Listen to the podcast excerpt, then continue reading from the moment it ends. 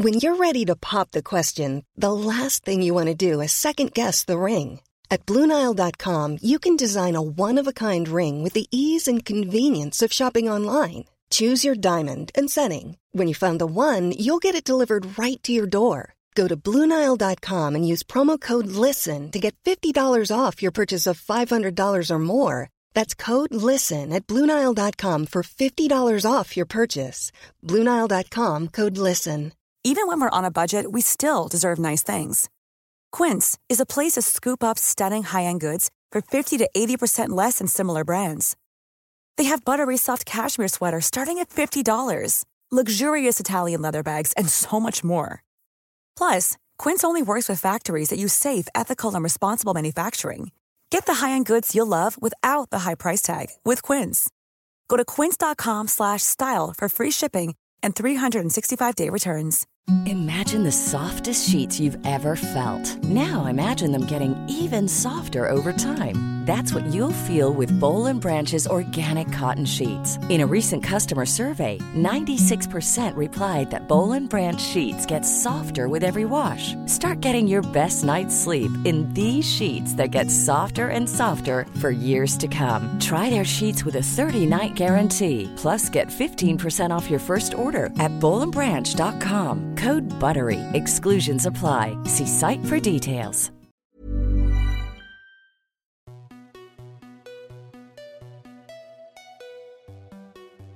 Bonjour chère auditrice et bienvenue dans la saison 2 du podcast Parents informés. Moi, c'est Charline, la créatrice de ce podcast, dans lequel je te propose de l'information sur la grossesse, la petite enfance et l'enfance.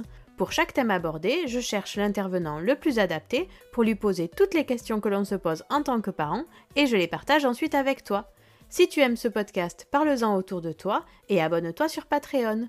Pour quelques euros par mois, tu soutiendras la création de ce contenu via le site www.patreon.fr slash parents Je te mets le lien dans les notes descriptives de l'épisode. Pour ce 49e épisode, je reçois Julie, qui est docteur en nutrition, et la créatrice de Hamstouille, qui accompagne les familles dans la diversification et l'alimentation jusqu'à 6 ans. J'ai déjà interrogé Julie dans le premier épisode de ce podcast sur la diversification alimentaire. Aujourd'hui, elle répond à toutes mes questions sur l'alimentation après la diversification. Doit-on forcer notre enfant à manger ou à goûter? Comment lui faire apprécier les légumes? Comment construire des repas et des collations saines et équilibrées? Julie répond à énormément de questions et personnellement son approche a changé beaucoup ma façon de me positionner par rapport à l'alimentation de mes enfants, même si vous entendrez que c'est loin d'être parfait comme toujours. Cet épisode a été enregistré à un moment où j'étais un peu malade. Vous excuserez ma jolie voix parlant du nez. J'espère que cet épisode vous aidera et vous souhaite une belle écoute. Bonjour Julie. Bonjour. Et merci d'avoir accepté de revenir dans le podcast pour un troisième épisode ensemble. Avec plaisir. Alors, avec toi, on a déjà parlé diversification alimentaire et aujourd'hui, on va parler de ce qui se passe après, une fois que notre enfant il est diversifié, qu'il commence à manger les difficultés qu'on peut rencontrer parfois avec nos enfants après la diversification. Mais avant, est-ce que tu peux nous rappeler qui tu es, quel est ton métier, s'il te plaît? Alors du coup, moi, je suis docteur en nutrition et euh, j'ai créé l'activité Amstouille euh, il y a trois ans maintenant. Donc, on accompagne les familles dans la diversification alimentaire et effectivement, maintenant, depuis juillet dernier, euh, dans l'alimentation des petits, donc de 1 à 6 ans, ce qu'on appelle notre programme Bambin. Voilà, donc aujourd'hui, c'est ça mon métier. C'est mon métier à plein temps. On a réussi à bien démarrer l'activité et on a accompagné plus de 3000 familles sur les deux dernières années, donc top. Alors, nous, on est, moi, dans la famille, on est abonné à Msoui Bimbin, alors qu'on a des enfants qui sont plus grands. Mais pour nous, en fait, on adore les recettes. en fait, j'ai même des gens tout seuls qui n'ont pas de famille, pas d'enfants, en fait, et qui sont euh, effectivement pour les recettes. Pour tous les âges.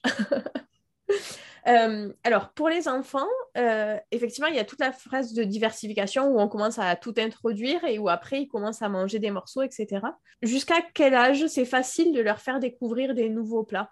Parce que dans mon souvenir, il y a un âge où, euh, à partir d'un certain âge, en tout cas, ils ont plus de difficultés à découvrir des choses. Est-ce qu'il y a une transition qui se fait à un moment donné?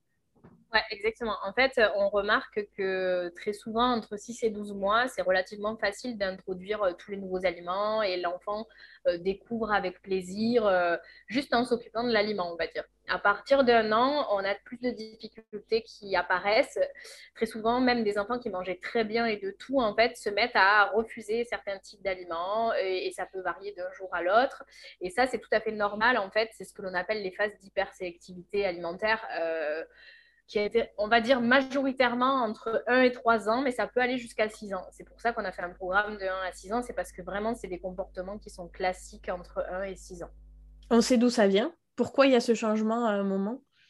Alors, on ne sait pas exactement, c'est relativement complexe, euh, mais ce qu'on sait en fait, c'est que c'est nécessaire au comportement, à, la mise en place du comportement alimentaire. En fait, c'est tout à fait normal que l'enfant refuse certains aliments. Il apprend en fait aussi que bah, quand il ne mange pas, il a faim, euh, que du coup, bah, il aurait dû manger quelque chose. Il apprend que les aliments bah, ont euh, plus ou moins d'importance dans, la société aussi, sont plus ou moins bien mis en avant par la famille. En fait, ça fait vraiment partie du développement du comportement alimentaire la suite. Donc c'est utile, euh, même si c'est pas forcément très agréable pour la famille. On fait quoi quand notre enfant il veut pas manger? Est-ce qu'on le force à manger? Est-ce qu'on le on choisit des aliments qu'il faut absolument manger, d'autres c'est pas grave? Comment on fait? Parce que c'est un peu déroutant quand on est parent de voir son enfant à table qui refuse de manger, quoi. Complètement. Et même pour les pros de l'alimentation comme moi, c'est difficile. Donc, je, sais, je sais à quel point ça peut être difficile pour euh, les parents parce que même moi, euh, c'est difficile pour moi de coucher mon enfant qui n'a rien mangé le soir. Ça, c'est une certitude. Il y a vraiment un instinct de maman qui, est très fort là-dessus. On a ce rôle nourricier, en fait, quand on est maman. C'est très fort chez les mamans, mais ça le fait aussi chez certains papas, bien sûr. Hein. Mais c'est très, très fort chez les mamans. On le voit beaucoup chez les mamies aussi. Donc, il y a vraiment cet, aspect de l'alimentation. La mère doit nourrir et si, si l'enfant n'a pas mangé, euh, la mère a en faute. Ça, c'est vraiment très ancré. Mais euh, en fait, la règle de base, c'est qu'on ne doit jamais forcer un enfant, ni un enfant, ni un adulte, c'est la même chose. En fait, on ne devrait jamais forcer ou obliger un enfant à manger quelque chose.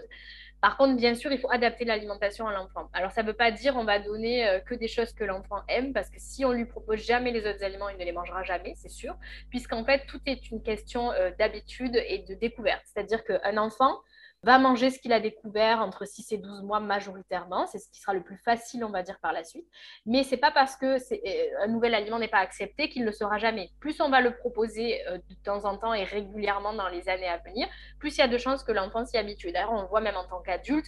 Euh, moi, par exemple, je ne mangeais pratiquement aucun légume à 25 ans. Aujourd'hui, je les mange pratiquement tous parce que j'ai fait l'effort, en fait, de les goûter et de les faire revenir dans mon alimentation régulièrement. Donc, c'est vraiment cette expérience plus on va proposer, proposer, proposer, plus l'enfant va finir par y arriver. Donc du coup, il faut continuer à proposer des aliments qui ne sont pas acceptés par l'enfant, mais bien évidemment, il faut euh, quand même faire des repas qui plaisent aussi à l'enfant pour garder un côté plaisir à table. Donc il faut jongler entre les deux, et c'est ce qui est souvent le plus difficile. D'autant que ce qui plaît à l'enfant le lundi ne lui plaît pas forcément le mardi. ce serait trop simple. voilà. C'est d'ailleurs pour ça qu'on conseille aussi le batch cooking, donc le fait de cuisiner plusieurs plats en même temps pour gagner du temps en cuisine, mais aussi pour pouvoir permettre le choix en fait. Moi, j'aime beaucoup ça et surtout voilà avec mon deuxième là qui est sur le deux ans et demi, c'est la phase un peu critique justement. Euh, on a deux trois plats qui sont prêts au frigo ou au congèle et on peut le soir euh, dire voilà ce soir maman elle a prévu ça et si vraiment on voit que ça passe pas du tout, on peut dire bon est-ce que vous préférez manger ça? Euh, Il y a aussi ça ou ça dans le frigo et du coup ça peut permettre ben, d'aider et souvent quand on fait choisir l'enfant c'est plus facile. Donc déjà on le conseille sur le dessert par exemple si on a plusieurs fruits à la maison on peut dire bah, va choisir ton fruit. C'est toujours plus facile que de présenter un fruit qu'on a choisi nous, euh, parce que l'enfant ne le voudra peut-être pas ce jour-là. Donc voilà, après, on, doit s'adapter, mais pas en donnant n'importe quoi pour autant. C'est vraiment important de continuer à, donner une alimentation saine et euh, variée, même s'il y a des choses qui ne seront pas goûtées. Comment on fait quand un enfant il refuse, par exemple, les légumes en bloc, mais que par contre il est très enclin à manger des pâtes et compagnie? Moi, je dis, il faut lâcher prise. En fait, c'est difficile, hein, vraiment, et c'est aussi conditionné par euh, ce qu'on est, nous, dans notre tête vis-à-vis de l'alimentation, mais c'est très difficile de lâcher prise, mais c'est vraiment la meilleure chose à faire. On remarque, en fait, que plus on va essayer de faire manger quelque chose à l'enfant, moins il va le manger. Donc, c'est vraiment, euh, c'est souvent le jour où la famille euh, laisse tomber, en fait, que l'enfant se remet à manger la classe alimentaire qui était mise de côté. Les fruits et les légumes sont clairement les deux classes alimentaires qui sont mises de côté fréquemment par les enfants Parfois, c'est d'autres choses, mais par exemple, les protéines, de temps en temps aussi. Mhm. Très souvent, voilà, on a des enfants qui mangent facilement leurs féculents, mais les légumes et les fruits, pas forcément facilement. Il faut accepter ça, c'est-à-dire que ça fait partie du développement du comportement alimentaire c'est une réalité. Les fruits et les légumes sont moins bien acceptés que le reste. Il faut laisser faire l'enfant son expérience. Donc, on continue à proposer on peut essayer de faire des recettes un peu plus sympas. C'est-à-dire que ben, nous, par exemple, dans le programme Bambin, tu as dû voir, là, sur le mois de mars, par exemple, j'ai préparé euh, une tarte tatin au fenouil. Bon, ben, clairement, ça sera plus facilement accepté par les enfants que si on sert le fenouil tout seul. Mais c'est pareil pour les adultes, en fait. C'est plus fun et donc c'est plus joli visuellement, c'est plus sympa à manger une tarte que le fenouil tout seul. On a en bouche plusieurs goûts, dont des goûts qu'on connaît et qu'on apprécie plus facilement. Donc, du coup, on va aussi accepter un autre goût qui est en arrière-goût et qui est peut-être différent de ce qu'on a l'habitude. Et finalement, on va peut-être se dire, bah, c'était bon, et donc on réessayera sur une autre recette, et ainsi de suite. Donc, du coup, c'est vraiment cette démarche-là qu'on a dans le programme, euh, justement, pour les enfants de 1 à 6 ans. C'est vraiment euh, varier la présentation des légumes pour que l'enfant ait envie d'essayer déjà ait envie d'essayer. Une fois qu'il l'a goûté une première fois, il y a une chance déjà qu'il l'apprécie. Parce que très souvent, ils disent non avant même de goûter. Hein. Et une fois qu'ils ont goûté, ben, peut-être qu'ils vont apprécier. Et s'ils n'apprécient pas, ils vont verbaliser qu'ils n'apprécient pas. C'est pas grave, on laisse. Et puis la prochaine fois, on essaye sous une autre forme et ça va finir par venir. C'est vraiment comme ça. C'est vraiment la stratégie qu'on a aujourd'hui pour augmenter le panel alimentaire, quel que soit l'âge en fait de la personne. Et ça, ça, vaut effectivement pour nous aussi parce que moi je me rends compte qu'on est habitué à cuisiner toujours les mêmes choses et moi je mange toujours les mêmes légumes de la même façon.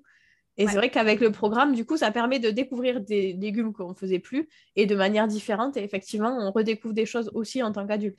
Exactement. Et même moi, tu sais, qu'en créant. Bah, alors, moi, je fais l'effort du coup de créer des batch avec tous les légumes qui existent pour qu'il y ait de tout pour tout le monde. Parce qu'il y a. C'est pas... Enfin, moi, les légumes que j'aime pas, il y a des gens qui les apprécient justement. Donc, j'ai vraiment envie de faire de tout. Mais même, voilà, les légumes que j'aime pas et que j'ai vraiment essayé plusieurs fois et que j'aime pas, euh, j'essaye différentes choses. Et en fait, des fois, je me dis, ah, en fait, sous cette forme-là, ça passe, c'est pas mal. Et finalement, je suis contente parce qu'effectivement, petit à petit, ça avance aussi, même moi, pour moi, mon panel alimentaire.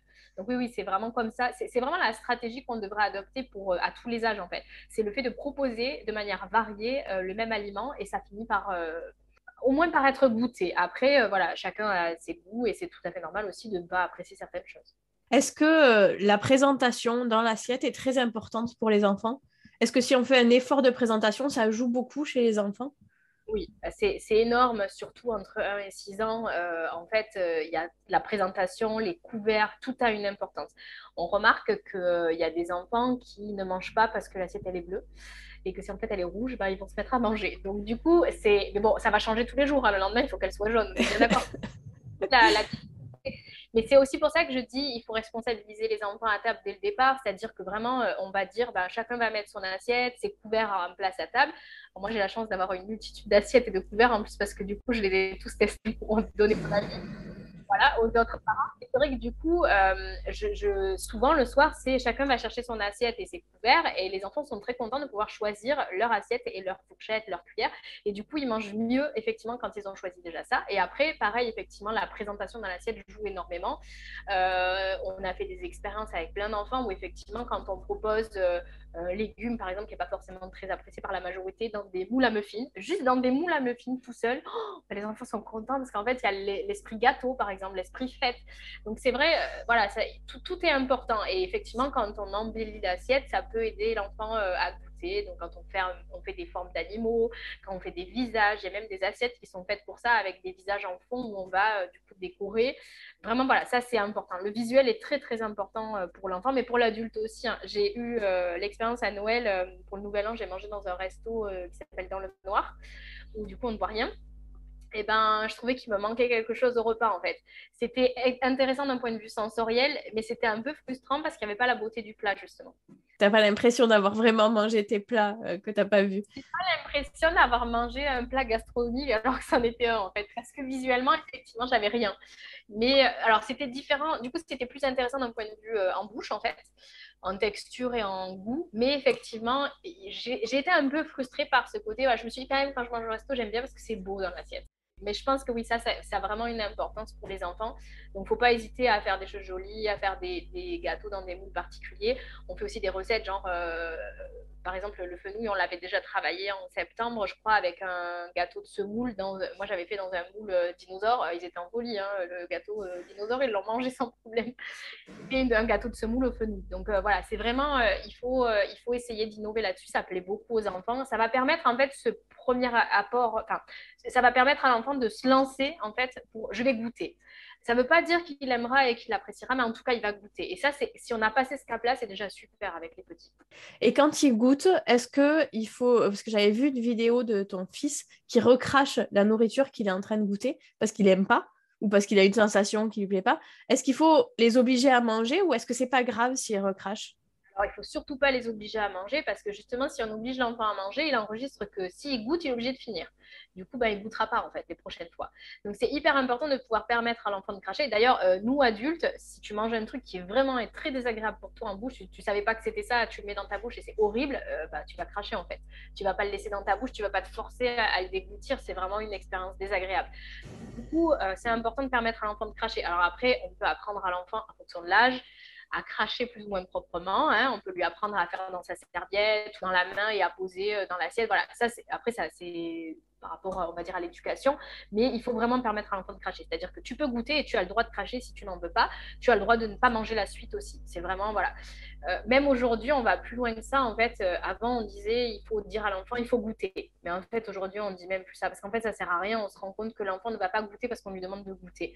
Il va goûter s'il a envie de goûter. Donc, en fait, il faut plutôt travailler sur le je donne envie à mon enfant de venir goûter. Mais après, par contre, je dis rien. Je pose dans l'assiette ou sur la table et chacun se sert de ce qu'il veut, mange ce qu'il veut dans son assiette. Et voilà, point. Et on ne fait pas de commentaires. Il faut vraiment essayer. c'est ce qui est le plus facile en fait à mettre en place, même si ça demande un lâcher prise. Et surtout, euh, ça permet euh, à l'enfant de sentir qu'il est libre de son alimentation. Et ça, c'est important. Donc, il a le droit de goûter ou de ne pas goûter, de manger ou de ne pas manger. D'accord. Ah ouais, c'est parce que pour le coup, moi, j'ai lâché prise sur le si tu veux pas manger, tu manges pas, c'est pas grave. Par contre, sur le goûter euh, au moins une fois le truc que tu n'as jamais goûté, j'ai du mal à lâcher encore. Décider que tu n'aimes pas avant même d'avoir essayé, je trouve c'est hyper dur. Alors, tu peux verbaliser, c'est-à-dire qu'un enfant qui te dit, ben, moi, j'aime pas ça alors qu'il n'a pas goûté, tu peux lui dire, tu sais, maman, elle a cuisiné différemment, ça a vraiment un goût différent de la dernière fois. Tu peux essayer de goûter si tu as envie pour euh, me dire quel goût ça a. Mais en fait, on ne devrait pas obliger l'enfant à goûter. Ça n'a pas de. Si tu veux, en fait, on raisonne un peu euh, comme ça on dit l'enfant doit manger uniquement pour lui. Pas pour faire plaisir à l'adulte, pas pour euh, faire plaisir à maman qui a fait le plat et effectivement qui a passé du temps en cuisine. En fait, il faut essayer de sortir de tous ces schémas. Mais je, je, je conçois tout à fait ce que tu me dis parce que moi-même, ça me vient à l'esprit de le dire parce qu'en fait, on nous a éduqués comme ça, nous. Donc en fait, c'est ancré et on a besoin de le dire. Des fois, on prend à le dire et puis après, non, en fait, on change de parce que non, en fait, voilà, c'est pas ce qu'on voulait dire. Et ça, ça arrive effectivement, ouais. Et est-ce que c'est important que les, quand on parle des légumes notamment, euh, ils les mangent à la fois crus et cuits, ou s'il y a une manière euh, préférentielle de les manger, c'est pas grave, il vaut mieux garder cette habitude-là euh, tant que ça fonctionne? Alors, je dirais que l'idéal, c'est tout le temps la variété. Donc, pour tout, euh, en tout cas pour les légumes qui se mangent aussi crus, c'est bien d'avoir du cru et du cuit. D'ailleurs, c'est pour ça que dans le batch cooking, on fait du cru et du cuit quand c'est un légume qui se mange aussi cru. Euh, maintenant, très souvent, euh, effectivement, on a une préférence parce que le goût change vraiment quand c'est cru et c'est que, par exemple, l'endive cuite et crue, ça n'a rien à voir en termes de goût. Donc, euh, c'est tout à fait acceptable que l'enfant mange bah, que de l'endive crue parce qu'il n'aime pas la cuite. Euh, c'est OK. Mais pour autant, voilà, on continue à proposer de temps en temps cuit. Ceux qui ont envie d'en manger en mangent et ceux qui n'ont pas envie n'en mangent pas. Et peut-être que plus tard, il mangera aussi cuit. Donc c'est bien de proposer, mais après, voilà, il faut accepter que ce ne soit pas forcément apprécié. Et en plus, quand on parle de cuit cru, il y a aussi une histoire de texture. C'est-à-dire que par exemple, pour les plus petits, tu vois, les 1-3 ans, manger par exemple de la carotte crue, ça peut être difficile parce que c'est il faut mastiquer vraiment fort avec les dents et tout. Donc il peut y avoir une contrainte aussi qui est physique en plus de, du goût. Donc peut-être que le goût leur plaît, mais peut-être que pour eux c'est fatigant et difficile encore à mastiquer, donc ils vont plutôt aller vers la carotte cuite mais ça viendra plus tard. C'est pour ça qu'il ne faut pas laisser tomber. On continue à proposer tout ce qui n'est pas accepté. Euh, et voilà, après, euh, bon, après si vraiment, euh, on va dire, à 6 ans, l'enfant, il mange jamais, jamais la carotte cuite et qu'à chaque fois, il manifeste qu'il n'aime pas ça, bon, bah, a priori, c'est qu'il n'aime pas et puis on peut ne plus lui en proposer. Mais ça ne veut pas dire que le reste de la famille ne doit pas en manger. Donc, on peut continuer à faire des plats avec de la carotte cuite de temps en temps. Et il y a autre chose à manger. donc, l'enfant va ne pas choisir ce plat-là, mais va prendre autre chose. Il n'y a pas de problème avec ça. Ok. Est-ce que, euh, parce que là, on parle beaucoup de, cuisine et notamment de cuisine faite maison, euh, comment on fait quand on ne cuisine pas ou quand on n'a pas envie de cuisiner ou que... comment on fait pour proposer cette variété-là avec des produits industriels? Alors, c'est toujours plus difficile parce que dans l'industriel, il y a beaucoup de choses qui sont mélangées et puis effectivement, on ne voit pas forcément ce qu'il y a. Très sincèrement, euh, alors, pour les fruits et les légumes, tu, peux partir sur du surgelé. Moi, c'est ce que je conseille. C'est ce qu'il y a de plus sain. On commence à avoir des conserves sans sel, sans sucre et tout, mais c'est encore très très faible. En revanche, en surgelé, il y a plein de produits qui sont euh, juste à cuire finalement. Donc on va acheter le légume qui est déjà coupé, cuit, euh, parfois il est cuit, parfois il est juste coupé, pelé.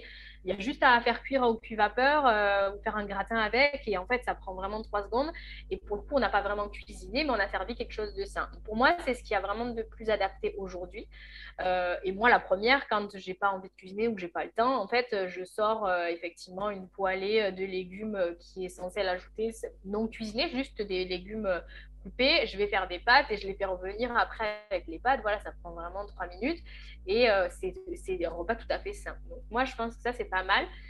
Après, euh, sur les rayons de, on va dire, de plats cuisinés, moi, je ne les conseille pas parce que c'est vraiment, d'un point de vue nutritionnel, c'est vraiment pas super.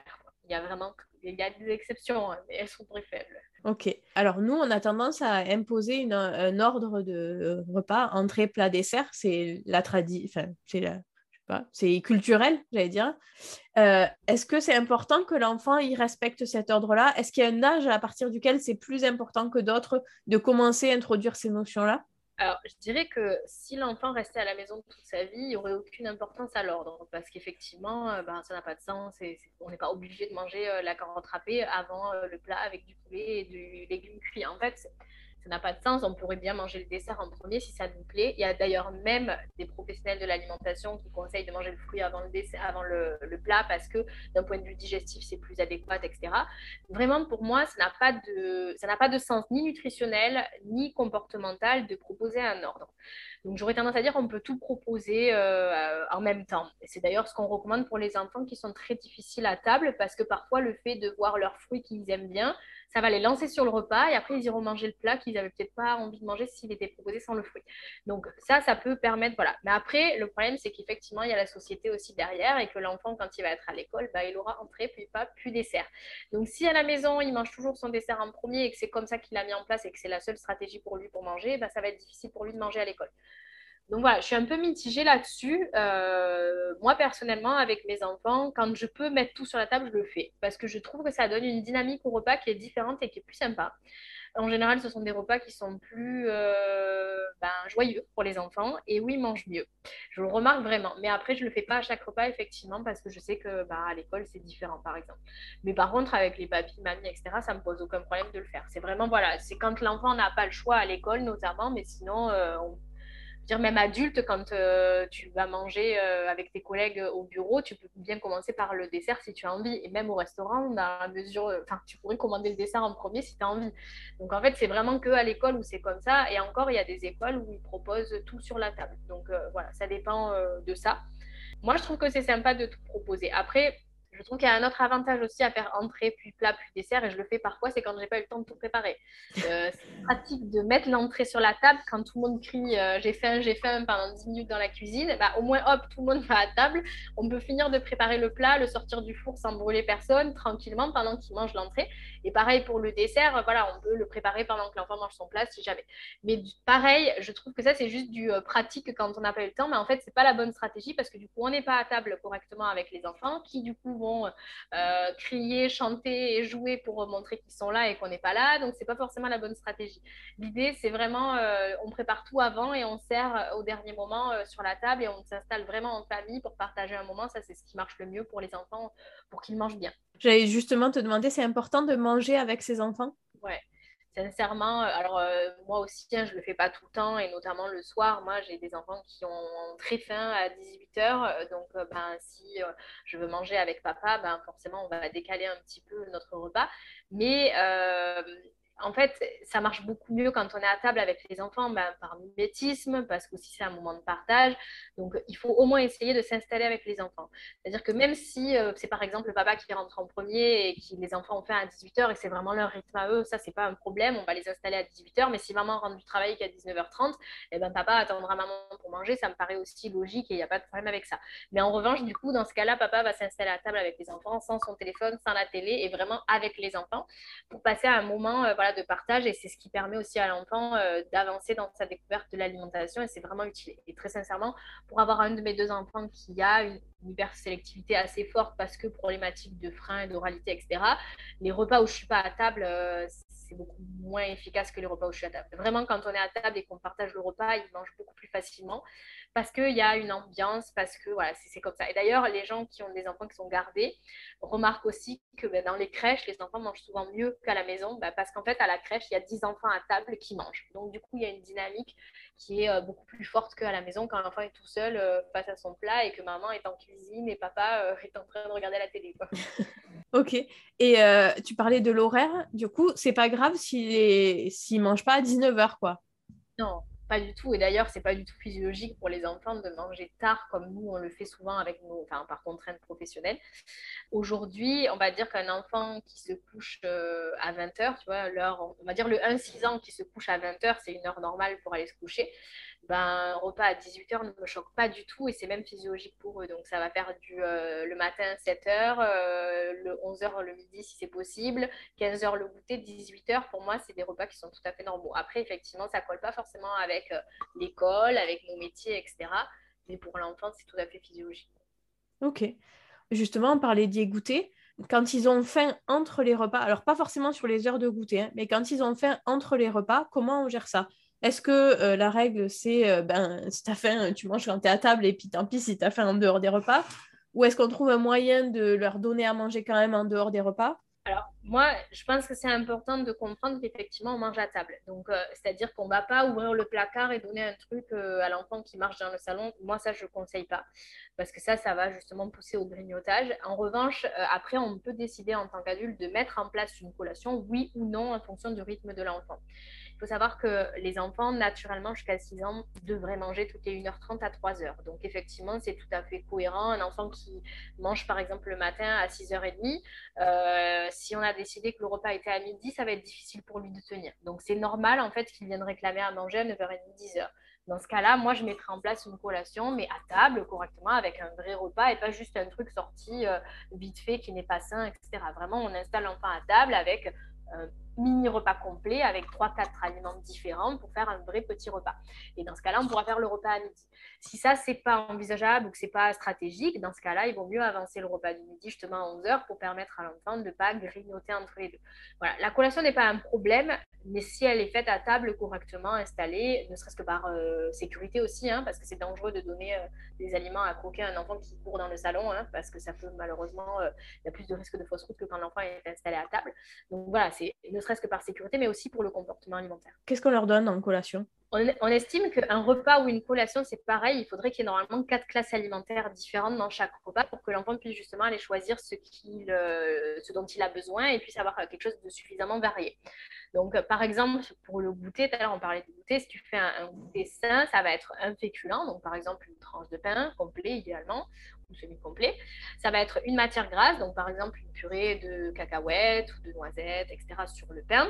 Ça va être un produit laitier, donc ça peut être le lait habituel de l'enfant ou un produit laitier type yaourt, fromage, etc. Et euh, une autre classe alimentaire, par exemple fruits ou légumes, donc soit un bâton de concombre à croquer, soit une pomme, une banane, voilà, peu importe un fruit. Mais il faut toujours qu'il y ait quatre classes alimentaires. Ça, c'est la règle de base. Après, c'est pas une obligation. Euh, tu vois, quand tu sors le tout, c'est pas grave si tu fais une petite exception. Mais d'une manière générale, on aime bien proposer quatre classes alimentaires au repas. D'accord, donc ça, ça vaut pour tous les repas, petit déjeuner, euh, repas et goûter, etc. On dit, euh, on dit en fait toujours c'est fruits ou légumes, enfin fruits et ou légumes, on va dire, par repas.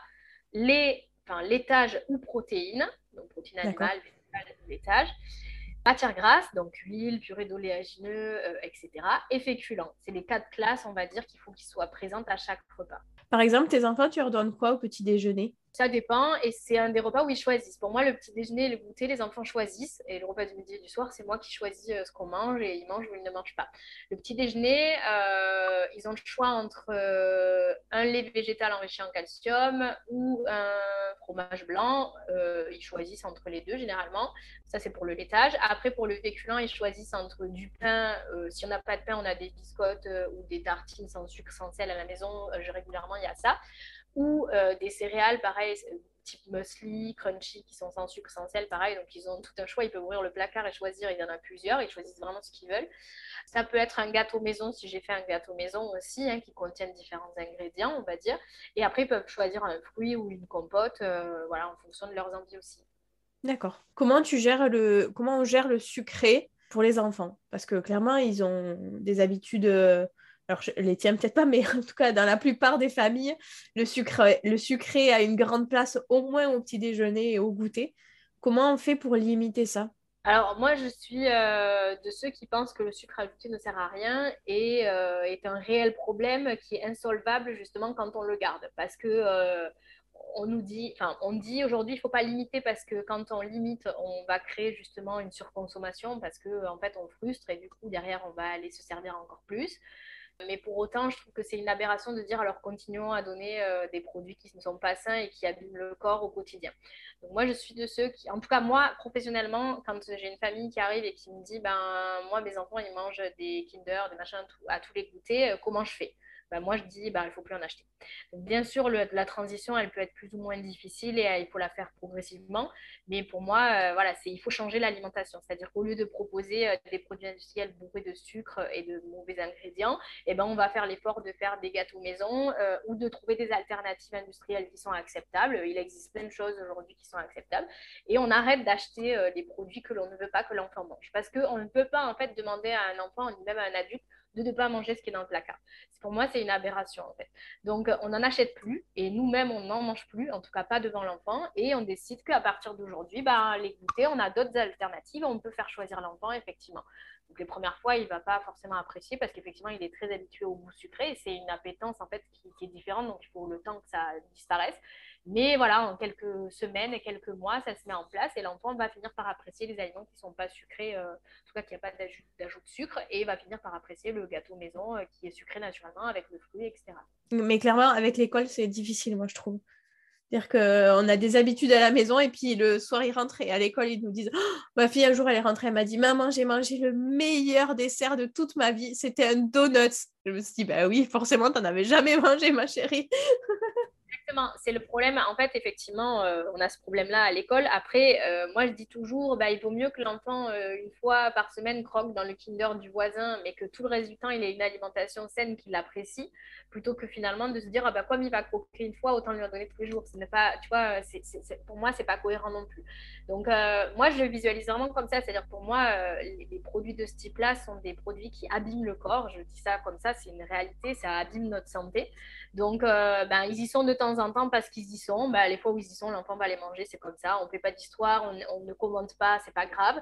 Mais le reste du temps, on produit, enfin, on, propose à l'enfant des aliments qui sont euh, sains pour que bah, sa santé générale soit bonne. C'est un peu comme ben, on dit bien, il faut coucher les enfants tôt, que le sommeil soit préservé, tout ça. Ben, de temps en temps, on va faire une soirée, ils vont coucher à minuit c'est pas grave, mais ça veut pas dire que ce soir, on va aussi les coucher à minuit, tu vois, parce que ce soir-là, ben voilà, c'est, on va tous les jours, quotidiennement, faire cet effort d'avoir une bonne santé parce qu'on dort bien, tout ça. Ben, une fois de temps en temps, ben, ça sera déplacé, c'est pas grave en fait. Mais pour moi, c'est pareil sur l'alimentation.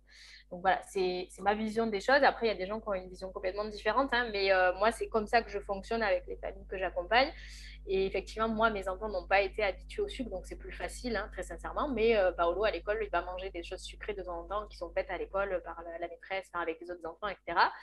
Bah, il dit ah, on a mangé ça, c'était bon, mais en fait, ça le retient pas plus que ça parce que voilà, c'est un gâteau parmi d'autres. En fait. C'est une question d'habitude aussi. Jusqu'à quel âge euh, on, on, autorise les enfants à manger avec les doigts? À partir de quel âge on commence à les embêter pour qu'ils mangent avec un couteau et une fourchette, enfin, avec une cuillère et une fourchette? Ou est-ce qu'on moi, s'en fiche que- On s'en fiche, voilà, exactement. Moi, je pense qu'on s'en fout complètement. En fait, euh, il y a des pays où on mange avec les doigts euh, toute la vie, hein, et c'est très bien comme ça. Le fait de manger avec les doigts apporte énormément d'informations au cerveau avant que l'aliment soit en bouche, donc c'est très intéressant d'un point de vue sensoriel. Maintenant, effectivement, c'est toujours une question de société. À l'école, on va leur dire ah là là, tu manges salement, etc. Donc très souvent, moi je dis laissez faire. L'enfant, en fait, il apprend tout seul par le mimétisme. Quand il va, souvent en première année de maternelle, les enfants mangent encore avec leurs doigts. Mais comme en fait, ils voient certains enfants qui mangent avec leur couvert et qui voient que ces enfants-là sont félicités par rapport aux autres, naturellement, en fait, ils vont se mettre à manger avec leur couvert. Moi, je dis vraiment aux on propose le couvert hein, dès 1-2 ans, il n'y a pas de problème, on peut proposer le couvert à chaque repas. Mais si l'enfant mange avec ses doigts, ben, il mange avec ses doigts. Et ça, ça viendra tout seul, vraiment, avec l'école, ça se met en place tout seul, naturellement, il n'y a pas de problème avec ça. Ok, ça marche. Bon, j'avoue, moi j'ai tenu jusqu'à 4 ans. À partir de 4 ans, j'ai commencé à lui dire non, mais là maintenant j'en ai marre. Moi, le premier à, le premier à manger avec les doigts jusqu'à jusqu'à la fin de la petite section de maternelle, donc effectivement jusqu'à 4 ans, euh, systématiquement à la maison. Mais à l'école, il, mangeait, quand il mangeait avec d'autres gens, il prenait Il son attention. La il faisait attention. Mais à la maison, il mangeait avec les doigts. Et puis en fait, c'est parti tout seul. Aujourd'hui, il mange avec les doigts que ce qui se mange avec les doigts, euh, que nous aussi mangeons avec les doigts. Mais le reste du temps, il mange avec sa fourchette naturellement. Le petit est plus rapidement passé sur la fourchette, peut-être par mimétisme aussi avec son frère, je sais pas. Mais en tout cas, on voit pas d'enfants au-delà de 4-5 ans qui mangent qu'avec les doigts. Donc euh, vraiment, euh, et même si c'était le cas à la maison, moi, ça me pose pas de problème. Ok, ça marche. Donc là, on a parlé beaucoup des questions générales. Euh, Il y a quand même des enfants qui, ça va au-delà de juste pas manger, qui ont des vrais troubles de l'oralité. Est-ce que tu peux, et des vrais troubles alimentaires, même petits, comment on, fait la différence entre les deux? Où est la limite? Et à quel moment, en tant que parent, on se dit, bon, là, il faut que j'aille consulter un professionnel parce que vraiment, ça va trop loin par rapport au cas général? Alors ça, c'est un point qu'on traite en détail justement dans le programme Bambin avec euh, l'orthophoniste qu'on a convié sur le programme.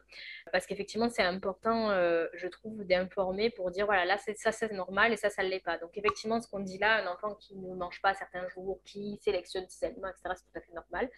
En revanche, on définit un trouble alimentaire par euh, l'enfant qui ne va pas manger une certaine classe d'aliments ou plusieurs euh, quotidiennement. C'est-à-dire l'enfant qui ne mange jamais de fruits, qui ne mange jamais de légumes, qui ne mange jamais sa viande, c'est un trouble alimentaire.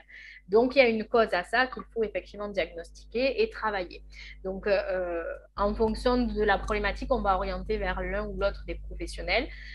Très sincèrement, la majorité des troubles alimentaires, il faut orienter vers une orthophoniste compétente en troubles alimentaires pédiatriques.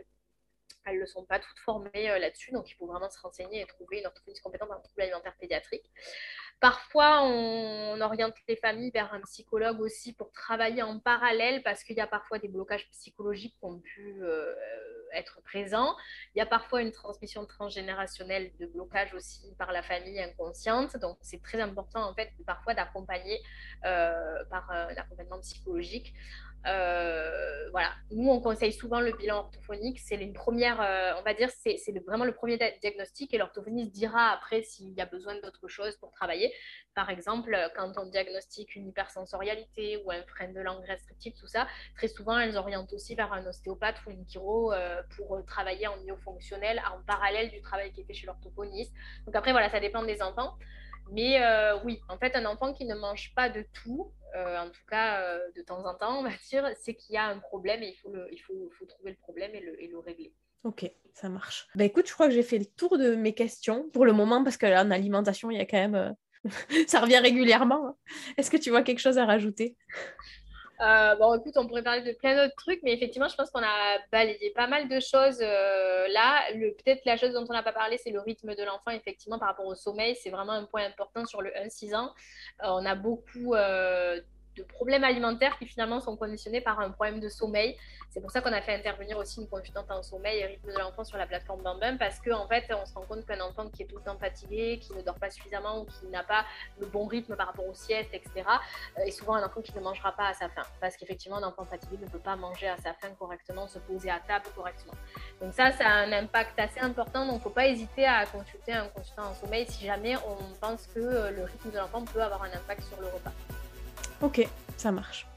Mais écoute, merci beaucoup. Avec plaisir. Cet épisode touche à sa fin.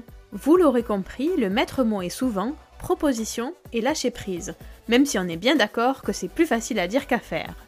Pour retrouver les accompagnements proposés par Julie et son équipe, rendez-vous sur le site www.amstouille.fr. Si vous êtes intéressé par ces accompagnements, renseignez-vous auprès de votre mutuelle, car certaines mutuelles peuvent en prendre en charge une partie. Si tu as écouté jusque-là, j'ai un dernier service à te demander. Peux-tu partager cet épisode à tes amis, ta famille, ou en parler à ta sage-femme, ton médecin généraliste, ton pédiatre ou tout autre professionnel qui vous accompagne? En effet, chaque partage permet de faire découvrir un peu plus ce podcast et c'est vraiment très précieux. Vous pouvez retrouver tous les épisodes ainsi que leurs notes classées par âge et par catégorie sur le site www.parentinformé.fr.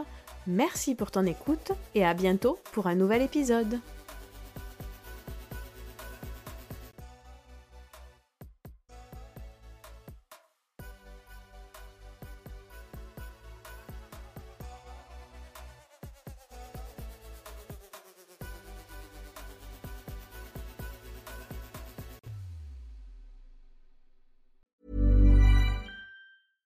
Even when we're on a budget, we still deserve nice things. Quince is a place to scoop up stunning high-end goods for 50 to 80% less than similar brands. They have buttery soft cashmere sweaters starting at $50, luxurious Italian leather bags, and so much more. Plus, Quince only works with factories that use safe, ethical, and responsible manufacturing. Get the high-end goods you'll love without the high price tag with Quince. Go to quince.com/style for free shipping and 365-day returns. Imagine the softest sheets you've ever felt. Now imagine them getting even softer over time. That's what you'll feel with Bowl and Branch's organic cotton sheets. In a recent customer survey, 96% replied that Bowl and Branch sheets get softer with every wash. Start getting your best night's sleep in these sheets that get softer and softer for years to come. Try their sheets with a 30-night guarantee. Plus, get 15% off your first order at bowlandbranch.com. Code BUTTERY. Exclusions apply. See site for details. Hi, I'm Daniel, founder of Pretty Litter. Cats and cat owners deserve better than any old fashioned litter. That's why I teamed up with scientists and veterinarians to create Pretty Litter. Its innovative crystal formula has superior odor control and weighs up to 80% less than clay litter. Pretty Litter even monitors health by changing colors to help detect early signs of potential illness. It's the world's smartest kitty litter. Go to prettylitter.com and use code ACAST for 20% off your first order and a free cat toy. Terms and conditions apply. See site for details.